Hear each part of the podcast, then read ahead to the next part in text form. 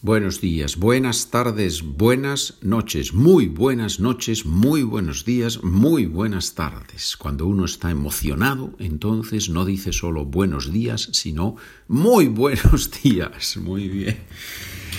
¿Por qué estoy emocionado? No, no estoy especialmente emocionado, pero había que enseñar esa parte, ¿verdad? Muy importante enseñar a usar la lengua cuando uno está emocionado. ¿Qué significa estar emocionado? No significa emotional, como en inglés, ¿no? Cuidado, porque en ese sentido también es un poquito un falso amigo entre el inglés y el español. Emocionado en español puede significar, puede tener ese contexto de emotional del inglés, pero muchas veces usamos emocionado en el sentido de excited, ¿no? Cuando alguien decimos, oh, he's so excited about the game, ¿no? Está tan emocionado con el partido, ¿verdad? Hoy vemos las preposiciones siguen de fiesta segunda parte, lo cual significa, señoras y señores, que estamos en la segunda parte de la segunda parte. Porque hemos visto en el capítulo 132 las preposiciones van de fiesta. 133 las, preposiciones van de fiesta, segunda parte. 134, las preposiciones siguen de fiesta. Y ahora las preposiciones siguen de fiesta, segunda parte. Rápidamente.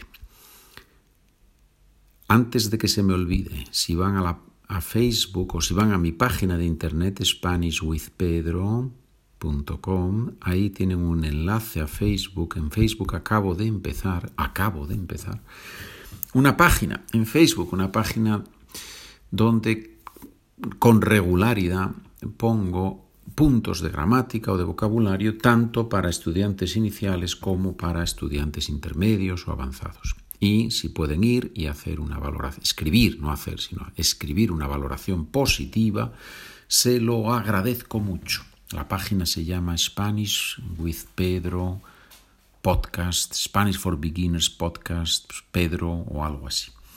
Pero bueno, en la explicación de este podcast, de este podcast, de este episodio, ahí tienen el enlace a la página de Facebook.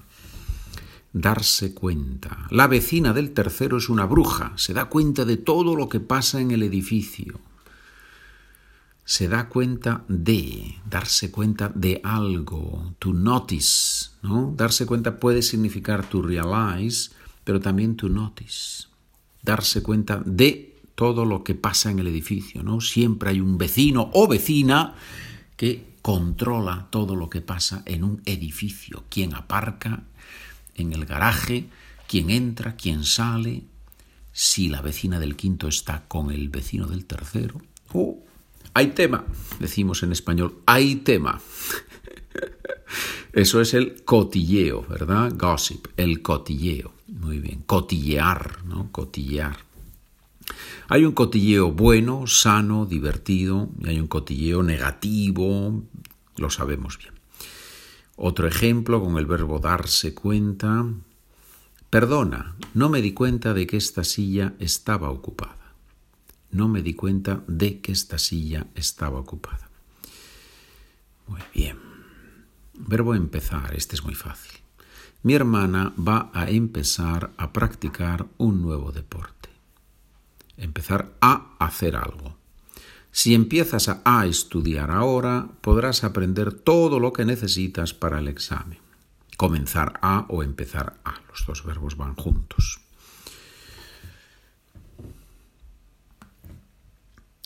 Verbo encargarse. El jefe me ha pedido que me encargue de avisar a todos de la hora de la reunión. Encargarse de algo o encargarse de hacer algo. ¿sí? Encargarse. To be in charge of something. Encargarse. El jefe me ha pedido que me encargue subjuntivo. ¿Por qué subjuntivo? Porque me ha pedido más subjuntivo. Me ha pedido que yo me encargue. ¿sí? Muy bien. Tenemos aquí tres palabras muy bonitas, muy útiles y que se usan mucho y que los extranjeros Suena un poco fuerte lo de los extranjeros, ¿verdad? Mejor decir los no hablantes nativos de español. Los no hablantes nativos de español no usan con frecuencia el verbo pedir, el verbo encargarse y el verbo avisar. Pedir ya sabemos que tiene tres significados. To beg, to ask for and to order. Son tres verbos importantes. Bueno, to beg normalmente no lo vamos a usar mucho, pero to ask for something and to order en restaurante, en un restaurante sí que los vamos a usar mucho, ¿verdad? El verbo encargarse lo acabamos de ver. El encargo es el sustantivo, ¿no? Uno recibe el encargo de hacer algo, ¿sí? Muy bien. Y el verbo avisar avisar a todos de la hora de la reunión. No es to advise, eso es aconsejar. Avisar es to announce, to let people know about something. Avisar. Ya está todo organizado para la fiesta. María se encargará de decir a cada uno lo que tiene que traer. María se encargará de decir a cada uno, se encargará de eso, María. Ya sabes que si necesitas los documentos y si quieres apoyar el programa, puedes comprarlos en la página SpanishWithPedro.com. Con com. com. Decimos en español. com. Muy bien. Y vamos a terminar esta lista de verbos que iniciamos ya hace tres o cuatro episodios con dos verbos muy difíciles. Estar, ir. ¿Por qué? Porque, señores, porque en mi experiencia de más de 30 años enseñando español, todavía los estudiantes siguen cometiendo errores con el verbo estar. Estar más en, ir más a. Estar en. Estuve en la fiesta de tu primo y me impresionó lo bien que organizó todo. Estuve en la fiesta de tu primo y me impresionó, me impresionó lo bien que organizó todo o me impresionó lo bien que había organizado todo. Me impresionó, ¿verdad? Me pareció muy bien, me sorprendió muy positivamente. El verbo ir y otros verbos de movimiento, muchos verbos de movimiento, cuando obviamente eh, hablamos del lugar de destino, a dónde vamos, de ahí el a, a dónde vamos, se usan con la preposición a. Si vas a Sevilla en verano, vas a pasar calor. Bueno, a pasar calor es el futuro, ¿verdad? No es la dirección, pero si vas a Sevilla en verano, vas a pasar calor. Sevilla en verano es impresionante el calor que puede hacer, pero también puede hacer un poquito de fresco por la noche, se pone uno a la sombra, bebe uno un poco de sangría y de gazpacho y todo se puede pasar, ¿verdad? Viajó a Madrid y le enviaron la maleta a Barcelona. No pasa muchas veces, ¿verdad? Pero a veces sí que pasa. Uno está en Madrid, pregunta y dice, oh, su maleta está en Barcelona. No me diga. Pero bueno, se arreglan, los problemas se arreglan, se solucionan. Viajó a Madrid. Un último ejemplo, no hace falta que vengas, me acerco yo a tu casa esta tarde. No hace falta que vengas, no es necesario que vengas con el presente de subjuntivo. No hace falta que vengas. Me acerco yo a tu casa esta tarde.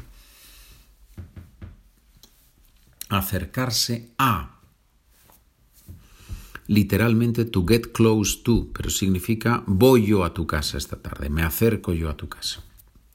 Es una forma informal de decir voy yo a tu casa, me acerco a tu casa. Ejercicio de los dos últimos episodios. Tienen ustedes aquí, los que tienen el documento, tienen aquí de las letras A a la Z, o sea, 27, ¿no? Son 27 las letras, tienen aquí 27 frases para practicar las preposiciones. Por ejemplo, el presidente del gobierno se encarga coordinar a todos los ministros